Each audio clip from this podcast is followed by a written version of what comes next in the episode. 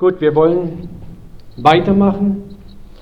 Nochmal ganz kurz als äh, Review auch nochmal, dass, das ist, ich hack da auch immer wieder drauf rum, weil mir das auch relativ wichtig ist, dass es immer wieder ist es das Werk Gottes. Wir haben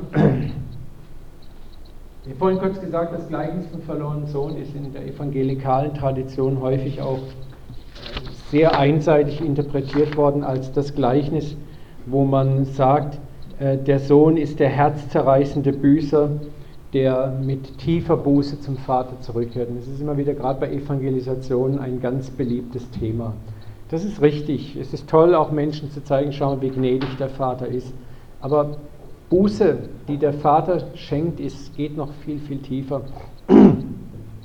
Und mir ist gerade in dem Gleichnis so wichtig, dass wir erkennen, äh, die Buße geht nicht vom Sohn aus. Das, was die Versöhnung bringt, ist nicht der Akt des Sohnes. Deswegen ist auch das Gleichnis eigentlich grottenfalsch überschrieben, das Gleichnis vom verlorenen Sohn, sondern es müsste eigentlich heißen, das Gleichnis vom liebenden Vater.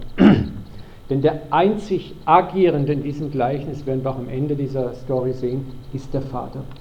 Der Agierende ist der Vater. Und deswegen beginnt Jesus Lukas 15 auch mit den beiden anderen Gleichnissen, wo der Hirte das Schaf sucht und die Frau die Münze sucht. In beiden Gleichnissen ist letzten Endes der Vater der Agierende, der sich um das Verlorene kümmert und das Verlorene sucht, das Verlorene findet, das Verlorene auflädt und heimbringt. Und auch hier im Gleichnis und deswegen ist es so wichtig, dass wir sehen, es ist nicht die herzzerreißende Buße des Sohnes im Kern, die das Ganze zum Happy End bringt. Es ist die unermessliche Güte und Gnade des Vaters. Und deswegen hacke ich da auch nochmal kurz drauf rum, ne, dass äh, das sich bekehren können, das umkehren können, ist durch und durch ein Akt, den der Vater uns schenkt. Metanoia, das ist ja das Wort, was Buße eigentlich exakt übersetzt bedeutet. Und das heißt, neu denken, anders denken. Und Jesus sagt wieder und wieder, dass es das Werk Gottes ist, dass wir an ihn glauben können. Ich möchte euch dann nochmal ganz kurz eine andere Geschichte, die mir vorher nochmal gekommen ist, ist die Berufung von Matthäus. Da heißt es, da Jesus vorüberging, sah Levi, den Sohn des Alpheus, am Zoll sitzen und sprach zu ihm, folge mir nach. Und er stand auf und folgte ihm nach. Das ist auch so ein tolles Beispiel. Äh, man denkt jetzt, ja, ja, ja, der hat ja gehorcht. Ne? Aber jetzt sind wir doch mal ganz ehrlich. Stell dir mal vor, du hast eine super toll gehende Steuerkanzlei. Du verdienst im Jahr 300.000 Euro. Ne? Jetzt kommt so ein barfüßiger Wanderprediger da bei dir vorbei im Büro und sagt, folge mir nach. Und du stehst sofort auf und rennst ihm hinterher und lässt alles stehen und liegen. Mal ganz ehrlich, äh, ist das deine Leistung gewesen oder ist hier etwas merkwürdig, außergewöhnliches, absolut göttliches passiert? Also mir kann einer erzählen, was er will. Ich glaube nicht, dass ein Zachäus den ganzen Tag nur darauf gewartet hat, dass hier endlich mal ein Wanderprediger vorbeimarschiert, der ihm sagt, bitte folge mir nach. Und er lässt von heute auf morgen ein super Business einfach so links liegen. Ich denke, auch hier sehen wir ganz klar, das ist Gottes Werk, in diesem Moment begegnet Matthäus nicht nur ein Mann, der ihn auffordert, es begegnet ihm Gott selber. Und es ist Gott, der in diesem Moment etwas in sein Herz pflanzt, einen Wunsch in sein Herz pflanzt, dem er sich einfach nicht entziehen kann. Eine Kraft, die mächtiger ist als er selber, zieht ihn buchstäblich hinter seiner Zollschranke hervor und lässt ihn völlig irrational eigentlich etwas tun, was ein rational denkender Mensch nie machen würde. Es ist alleine Gott, der handelt, es ist alleine Gott, der uns zu sich zieht. Gehen wir nochmal zurück zu unserem Jungen, dem Verlorenen. Und nochmal schauen wir ganz kurz auf den Punkt, wie war seine Buße beschaffen? Da ging er in sich, Lukas 15, 17. Wie viele Taglöhne hat mein Vater, die Brot die Hülle haben oder die Fülle haben und ich verderbe hier im Hunger? Ist nochmal, dass wir es wirklich verstehen. Der Punkt der Umkehr war nicht eine tiefe geistliche Bekehrung, ein tiefes geistliches Verständnis, was ich falsch gemacht habe und was ich jetzt alles richtig machen werde. Der Punkt der Umkehr war einfach, er war aufgeschlagen am Boden seiner Möglichkeiten, er war aufgeschlagen am Boden seiner Träume, die sich nicht verwirklicht hatten, er war aufgeschlagen mit seiner Art leben zu wollen, unabhängig vom Vater. Und das Erste, was er jetzt spürt, sind einfach die massiven, ätzenden, schmerzhaften Folgen von Armut. Hunger, Outcast sein, Schweinehirt sein, stinken, nichts Gescheites zum Schlafen haben. Und was er als erstes nur denken kann, ist, den Arbeitern meines Vaters geht es besser als mir. Das ist alles, was im Moment in ihm vorgeht. Und das ist gerade das grandiose, gnädige an der Story, wie Jesus das erzählt, dass diese geringe Form der Umkehr, wo es eigentlich mehr um mich selber geht, um mein Wohlbefinden geht, ausreicht, im Vater etwas auszulösen, was einfach nur erstaunlich ist. Sein verbal bekanntes Unrecht war nur ein Mantel, mit dem er selber beim Vater Gnade erwirken wollte. Ja, was er macht, ist eigentlich, das müssen wir wissen, er schlägt dem Papa einen Deal vor. Er kann aus seiner menschlichen Sichtweise erkennen, dass er sein Vermögen durchgebracht hat. Er kann erkennen, dass sein Vater sauer ist, dass er eigentlich nichts zu erwarten hat.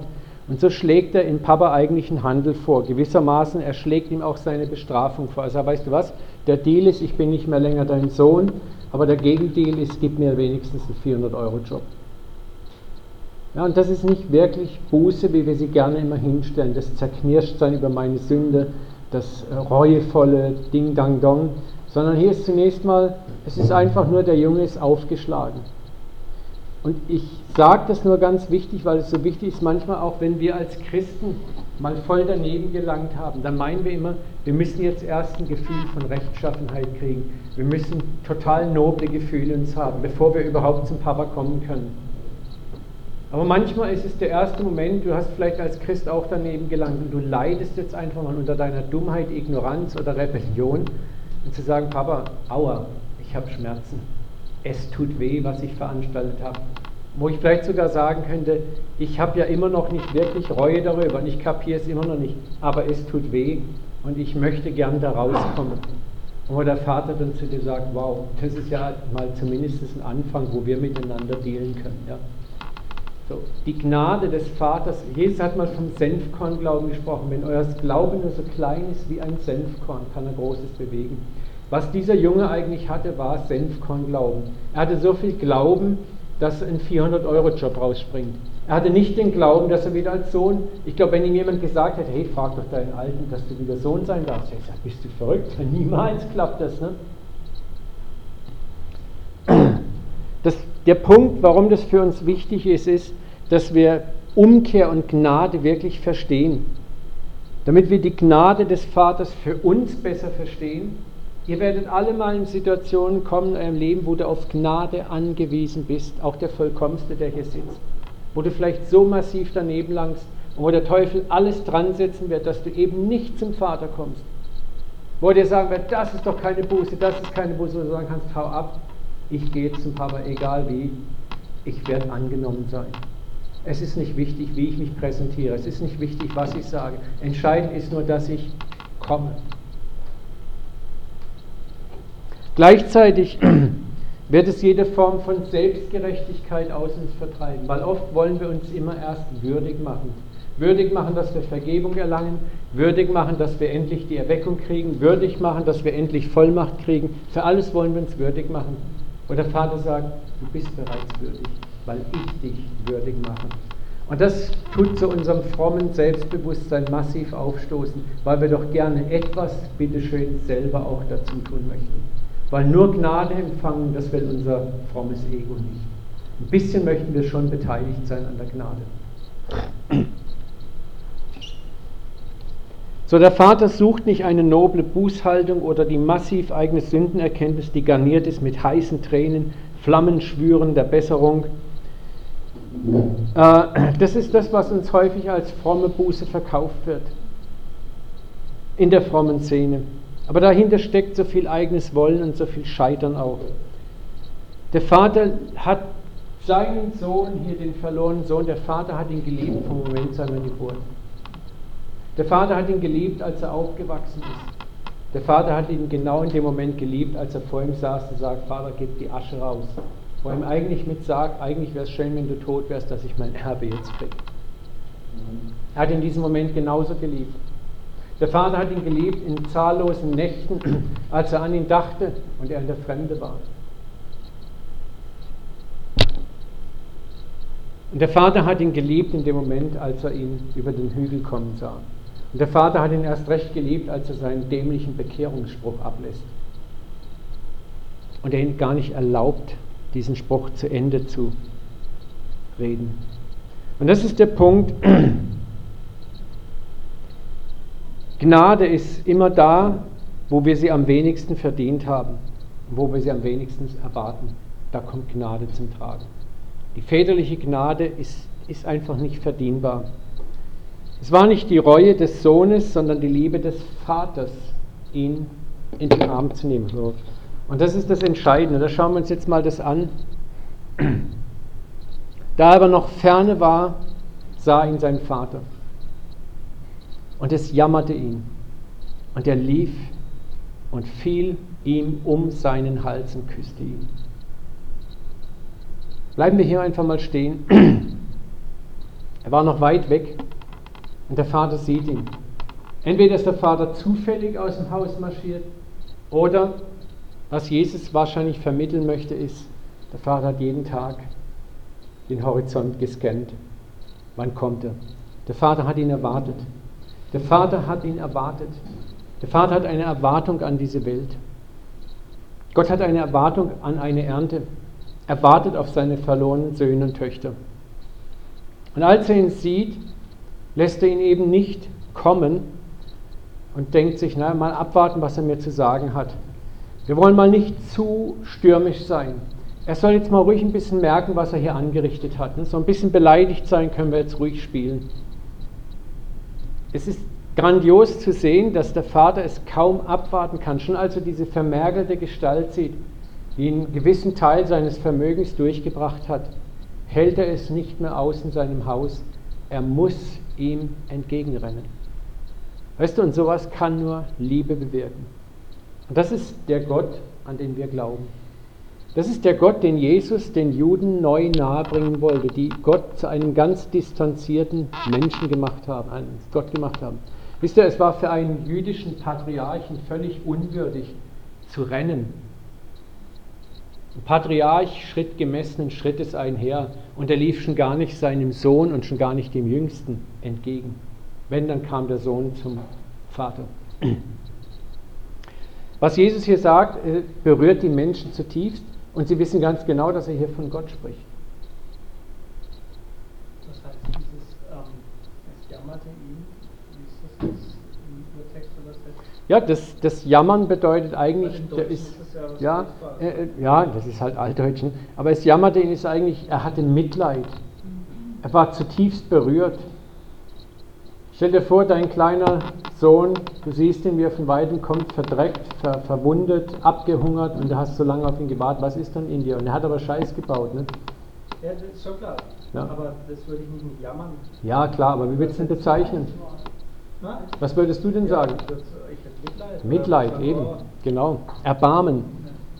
Nee, das sagt nicht nur das ja, ja, klar. Es ist, es ist es großes Erbarmen. Und er fiel, er fiel ihm um den Hals und küsste ihn. Jetzt stell dir mal vor, da fällt dir jemand um den Hals und er küsst dich. Der Sohn aber sprach zu seinem Vater, Vater, ich habe gesündigt gegen den Himmel und vor dir, ich bin hinfort nicht mehr wert, dass ich dein Sohn heiße. Jetzt kommt dieses Aber, der Vater sprach zu seinen Knechten. Das ist so krass. Jesus baut die Geschichte so auf, dass der Vater in diese Konversation, die der Sohn jetzt gerne anfangen möchte, die Konversation der Würdigkeit, die Verhandlung der Würdigkeit, die Erklärung, warum ich denn komme, es interessiert ihn gar nicht. Der Vater geht in dieses Gespräch, steigt überhaupt nicht ein. Er sagt nicht, danke, dass du dich entschuldigst. Das Wort aber Zeit, dass du dich entschuldigst. Na, endlich bist du mal zu deinen Sinnen gekommen. Hast du noch Geld übrig?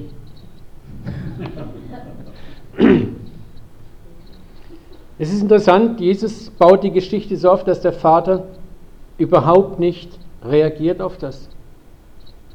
Gewissermaßen interessiert es ihn gar nicht. ihnen ist nur eins wichtig, mein Sohn ist nach Hause gekommen. Und das, was für uns sehr wichtig ist, ist, für den Vater sind noch nicht einmal die Motive so entscheidend. Der Vater examiniert nicht exakt die Motive. Wie tief ist denn deine Buße? Halt, bleib hier stehen. Ich will erst mal sehen, wie ernst meinst du es. Okay, du kannst jetzt mal drei Wochen vor unserem Haus campieren. Wir schlagen ein Zelt für dich aus, bis auch der Gestank von dir weggeht. Ne? Und dann wollen wir erst mal sehen, wie du dich benimmst. Du kannst mal auf Probe arbeiten. All das passiert überhaupt nicht. Das, was wir oft gerne mit Menschen machen, die an uns schuldig geworden sind, wir halten sie erstmal auf Distanz, wir halten sie zurück, wir wollen erstmal sehen, ob die Änderung wirklich stattgefunden hat. Wir sind sehr misstrauisch, wir sind sehr zurückhaltend. So gehen wir mit Menschen um. So wird mit uns oft umgegangen. Und deswegen glauben wir zutiefst, dass Gott genauso mit uns agiert und handelt. Und deswegen ist es so wichtig, dass wir solche Gleichnisse zerrützen, äh, zer, zer, zerpflücken, zerreißen, auseinanderreißen, bis ins Detail angucken, was bedeutet hier Wort für Wort. Der Vater dreht sich rum und sprach zu seinen Knechten, bringt das beste Kleid hervor und tut es ihm an. Niemand soll deine Scham sehen. Niemand meiner Angestellten soll dich, meinen Sohn, so sehen. Der Vater ist besorgt um seinen Sohn und seine Reputation, nachdem er ihm so viel angetan hat. Das ist gewaltig. So, der Vater hat niemals ein Interesse daran, dass wenn wir zu ihm kommen, dass Scham oder Beschämungsorgien ablaufen oder Selbstverdammnisorgien ablaufen, dass wir uns kleiner reden, als wir wirklich sind. In dem Moment genießt der Vater nur eins, die Umarmung seines Kindes. Mein Sohn ist endlich wieder da, ist mir scheißegal, was sein Motiv war, er ist wieder da. Was der Vater gleichzeitig in dieser Umarmung auch sagt, ist, ich bin jetzt stark genug und ich bin kräftig genug, seine Entwicklung jetzt auch weiter zu steuern. Gleichzeitig weiß der Vater auch eins, du hast so viel gelitten, mein Junge, ich brauche dir jetzt nicht noch zusätzlich Leid zufügen. Du hast eine tiefe Lektion gelernt. Ich muss mir keine Sorgen machen, ob du diesen Quatsch nochmal machst. Wir gucken jetzt nach vorne, Sohn. Wir müssen auch nicht mehr reden über das, was geschehen war. Wisst ihr, das ist so gewaltig. Wenn wir mal betrachten, wie wir mit Menschen umgehen, die an uns schuldig geworden sind, was da an Aufarbeitung und dies und dies und jenes und das und da noch gucken, hier noch gucken, wo Jesus simpel einfach sagt, vergib einfach. Tut wohl denen, die euch hassen. Vergib, sprich frei, verurteile nicht, verdamm nicht. Das ist das Wesen des Vaters. Seid barmherzig, wie euer Vater barmherzig ist. Wie viel könnten wir uns manchmal an Beziehungsstress sparen, wenn wir einfach so miteinander umgehen? Wie viele Festungen würden in sich einstürzen, wenn wir aufhören, den Krieg, den andere uns manchmal aufzwingen, gegen sie mit gleicher Waffe zu beantworten? Ich weiß, dass es schwer ist, aber es ist möglich. Und es ist eine Waffe, die zehntausendmal wirksamer ist als all das andere.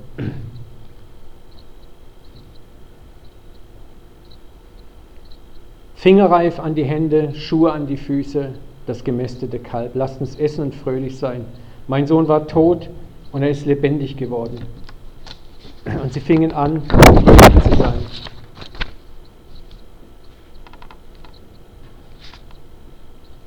Und hier sehen wir auch wieder, der Vater ist in diesem Gleichnis der Handelnde, nicht der Sohn. Der Vater entscheidet sich, ihm entgegenzurennen. Der Vater wartet nicht ab, bis irgendetwas passiert. Er, er gibt hier eine Liebe, die, die ist nicht zu verstehen. Ja? Eine, eine Freundlichkeit, die ist eigentlich nicht zu verstehen.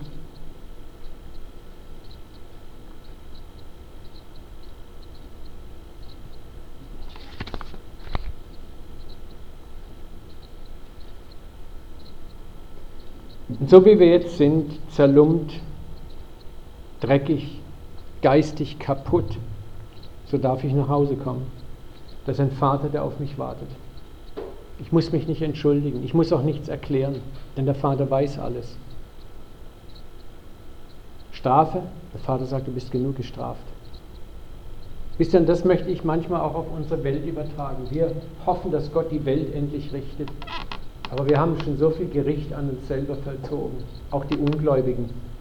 So viel Leid ist in der Welt, so viel furchtbares Leid ist in der Welt, wo der Vater sagt, ihr seid genügend gestraft.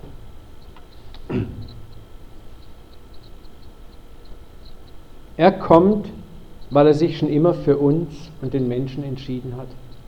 Der Vater rannte dem Sohn entgegen, weil er sich für den Sohn schon lange entschieden hat. Er hatte sich entschieden für ihn, als er ein Baby war. Er hatte sich entschieden, als er fern von zu Hause war.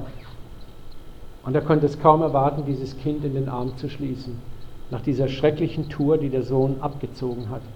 Für ihn war die Verluste, der Flurschaden, den der Sohn angerichtet hat, nicht mehr wichtig. Mein Sohn ist da. Weißt du, und das ist das, wenn es um Buße bei uns geht. Gott ist stark genug, das gute Werk in uns angefangen, das er in uns angefangen hat, auch zu vollenden. Und das ist, was Jesus den Pharisäern sagen möchte. Weißt du, lieber Pharisäer, das Umkehren ist das Wichtige. Was dann passiert, kannst du getrost dem Vater überlassen. Und für die Pharisäer war die Umkehr, wäre der Weg der Umkehr gepflastert gewesen mit einer, mit einer ganzen Herrscher von Bußübungen, Demütigungen, bis der Sohn vielleicht angenommen worden wäre. Und dieses Gleichnis war ein Schuss zwischen die Augen der Frommen. Ein Schuss zwischen die Augen der Frommen, ja. Das war ein Skandal, ein handfester Skandal, aber Jesus sagt, das genau ist euer Vater. Und das war sein Anliegen, diesen Vater zurückzubringen in, dies, in das Herz der jüdischen Bevölkerung. Sie wieder verstanden, wir haben einen Papa und keinen Jahwe, der da irgendwo draußen im Raum thront.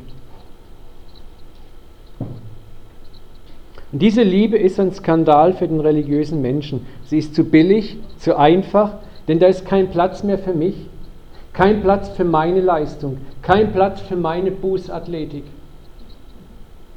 Da ist dann nichts mehr, wo ich am Schluss sagen kann, ja, haha, die 20 Prozent da unten, siehst du an dem Sockel der Gnade, das war mein Teil. Klar hat Gott auch den größeren Teil, ich war auch beteiligt. Ja? Und das ist interessant, wie wichtig uns das ist. Da ist etwas in uns, was so kaputt und zerstört ist, was immer noch meint, wir müssen selber etwas tun. Es fällt uns so unendlich schwer, Gnade als Gnade anzunehmen. Gnade ist einfach unverdient. Du hast sie nicht verdient. Du kannst sie nicht verdienen. Sie wird dir einfach so geschenkt. Und deswegen ist Gnade für den Frommen, den negativ Frommen, ein Skandal. Sie ist einfach frech. Wie kannst du es wagen, Gott, wo ich mich so abmühe und abracker, dem, der sich nicht abmüht und abrackert, solche Gnade zu geben? Wir werden nachher heute Abend über den zweiten Sohn, den zweiten verlorenen Sohn sprechen. Und das war sein Problem. Sein Problem war genau das. Und genauso ist es mit dem Evangelium. Wir werden nicht gerettet oder halten Vergebung, weil wir es wollen oder wann wir es wollen, sondern weil er es will und wie er es will und wann er es will.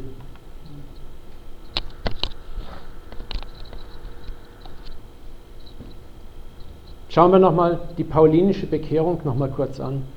Galater 1, 15 bis 16.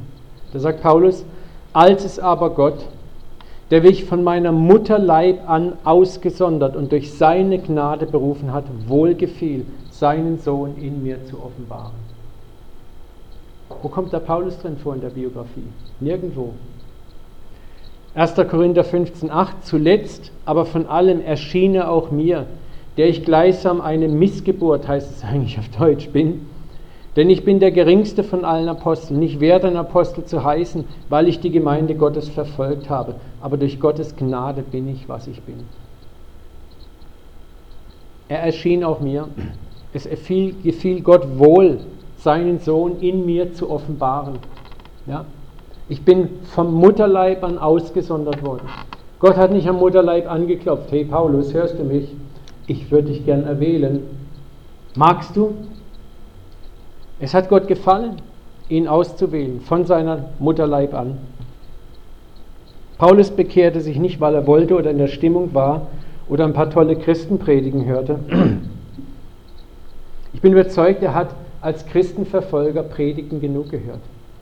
Ich bin überzeugt, er stand oft genug wahrscheinlich anonym mit so einem Kapuzchen da auf in irgendwelchen Versammlungen und hat genau zugehört, was die denn da lehren und reden. Und es hat ihn nicht berührt. Paulus wurde bekehrt, weil es Gott gefiel. Und zum Zeitpunkt X schleudert ihn Gott zu Boden vor Damaskus mit einem hellen Licht und blendet ihn. Das ist eine nette Form der Bekehrung, finde ich. Ne? Er klopft nicht an wie ein Gentleman. Wenn ich das mal höre, weil man sagt, ja, der Herr ist ein Gentleman, Gott ist ein Gentleman, der Heilige Geist ist ein Gentleman, ist überhaupt kein Gentleman. Er kommt wie ein Sturmwind manchmal und er tritt Türen ein und an manche Türen klopft er auch. Keine Bekehrung gleich der anderen. Aber der Handelnde ist immer der Herr alleine. Und das ist Gnade. Und das passt unserem frommen Sinn eben nicht. Weil wo bleibe ich denn dann? Wo bleibt mein freier Wille? Ich bin doch auch wer. Aber wir haben unseren freien Willen verspielt von Adam her, als wir uns gegen Gott entschieden hatten. Die Bibel sagt klipp und klar, Paulus sagt es im Epheserbrief, ihr wart tot in euren Übertretungen und Sünden. Ein Toter kann nichts mehr entscheiden. Schau mal, als Lazarus tot im Grab lag, hat Jesus dann erst Rücksprache genommen mit seiner Seele im Himmel und gesagt, hey Lazarus, äh, ich würde dich jetzt gern auferwecken. Wäre das für dich okay, dass ich jetzt sage, komm raus und du kommst dann auch wirklich raus? Oder zum Jüngling zu Nein, dass er vorher zwiesprach, ich, ich würde dich gern wieder von den Toten auferwecken. Er hat einfach gesagt, steh auf. Und so hält Gott auch mit uns nicht Rücksprache. Er spricht hinein in unser Leben und wir leben. Und genauso hat Gott einen Berufungsplan, eine Liebe für jeden einzelnen Menschen. Die einen kommen, weil sie zerbrochen sind zu Gott. Und die anderen kommen, weil sie zerbrochen werden von Gott. Nochmal, die einen kommen, weil sie zerbrochen sind, die anderen kommen, weil sie zerbrochen werden. Römer 11, 32, 33. Denn Gott hat alle, nicht einige, alle, miteinander in den Unglauben verschlossen. Was hat er getan? Er hat sie verschlossen. Gott hat den Schlüssel des Unglaubens rumgedreht. Es das heißt nicht, wir Menschen haben uns in den Unglauben verschlossen. Gott hat alle miteinander in den Unglauben verschlossen, damit er sich einiger erbarme damit er sich aller erbarme. Jetzt bricht es aus Paulus so richtig massiv hervor. Oh, welch eine Tiefe des Reichtums, der Weisheit und der Erkenntnis Gottes. Wie unergründlich sind seine Gerichte. Und mit Gericht ist eben nicht nur Verurteilung gemeint, sondern wie Gott richtet. Der Weg, wie Gott richtet, ist unergründlich gründlich und unausforschlich seine Wege. Und das ist der tiefe Sinn der Gleichnis in Lukas 15. Es ist ein Gleichnis, oder es ist nicht das Gleichnis primär an den Sünder, sich zu bekehren, sondern es ist ein Gleichnis an die vermeintlich Frommen. Ich darf euch nochmal erinnern, zu wem Jesus dieses Gleichnis sprach. Ganz am Anfang haben wir den Vers gehabt. Ich schaue nochmal, ob ich den schnell kriege. Die Pharisäer und Schriftgelehrten murrten und sprachen, dieser nimmt die Sünder an und ist mit ihnen. Er aber sagte zu ihnen, zu ihnen dies Gleichnis. Dieses Gleichnis richtet sich zunächst an die Frommen, die sich darauf etwas einbilden, dass sie sich selbst erlöst, gerettet oder bekehrt haben. Daran richtet sich dieses Gleichnis. Und es soll zeigen, wie gnädig Gott eigentlich ist zu den Menschen, die getrennt sind von ihm, die außerhalb von ihm leben, die in Rebellion von ihm leben. Aber seine Gnade gilt auch, und das werden wir in der dritten Session jetzt dann sehen, denen, die sich in Religiosität verstrickt haben. Und das war der ältere Bruder, der sich heillos in Religion und in Selbsterlösung verstrickt hatte.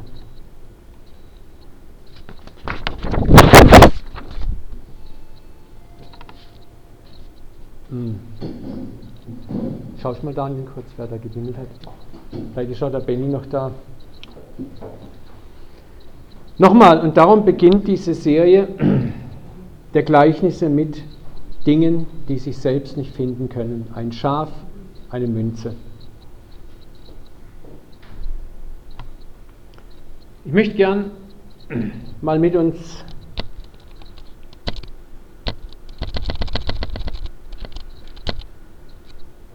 dieses Lied noch anschauen. Es ist ein altes Kirchenlied, vielleicht kennen das einige von euch. Aber es ist ein, ein wunderbares Lied, was so wunderbar ausdrückt, wie, worum es wirklich geht. So wie ich bin und alle Zier, komm ich, Herr, durch dein Blut zu dir. Du rufst mir von des Kreuzes Stamm, o Gottes Lamm, ich komm, ich komm.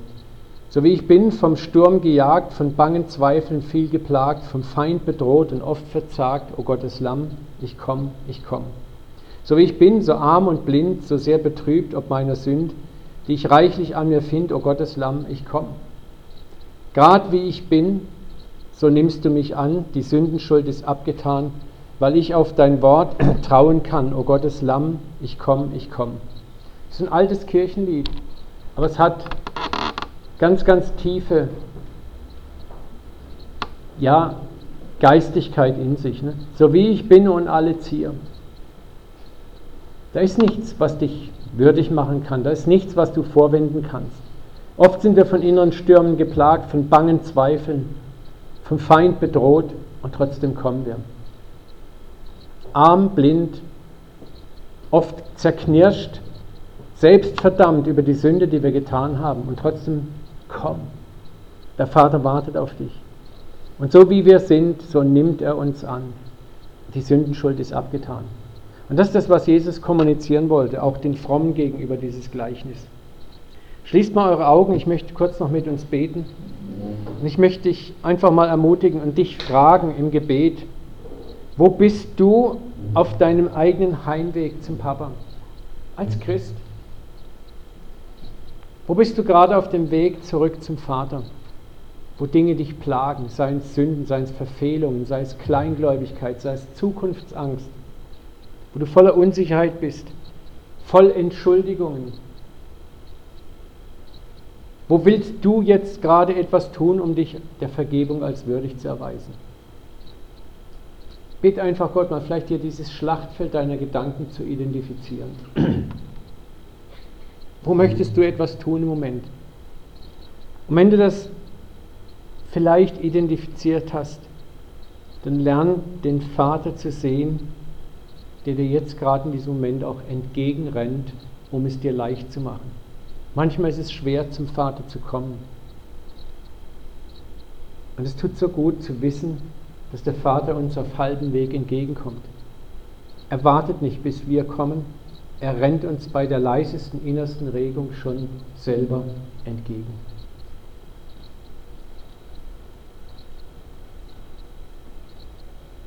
Und stell dir den Vater zu, der deine Scham zudeckt und nicht aufdeckt. Der deine Scham zudeckt und nicht aufdeckt.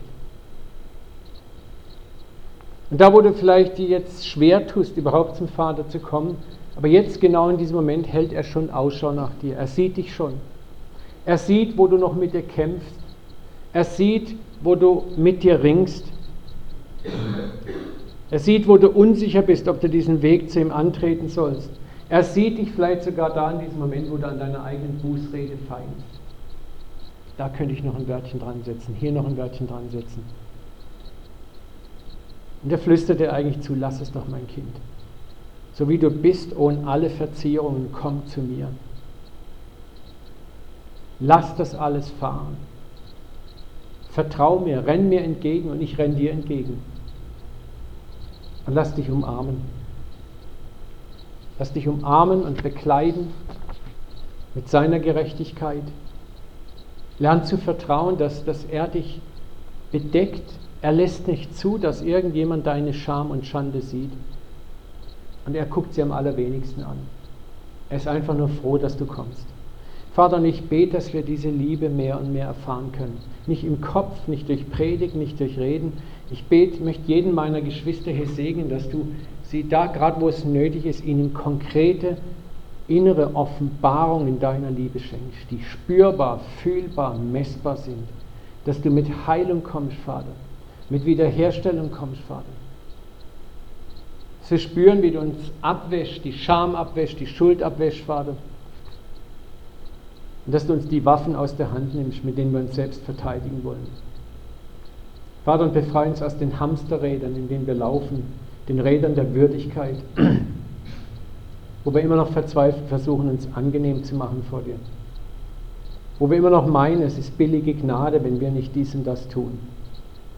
Ich danke dir, dass deine Gnade teuer ist, weil wir sind erkauft worden durch den teuren Preis eines Lammes, des Lammes Gottes. Vater, unser Segen uns jetzt auch die Pause, die wir haben. Ich bete, dass du unser Herz erfrischt, unseren Leib erfrischt, Vater, dass wir gute Gedanken haben, dass wir vielleicht einfach das eine oder andere nochmal setzen lassen können. Und dass du uns heute Abend noch einen grandiosen Abschluss schenkst. In Jesu Namen. Amen. Amen.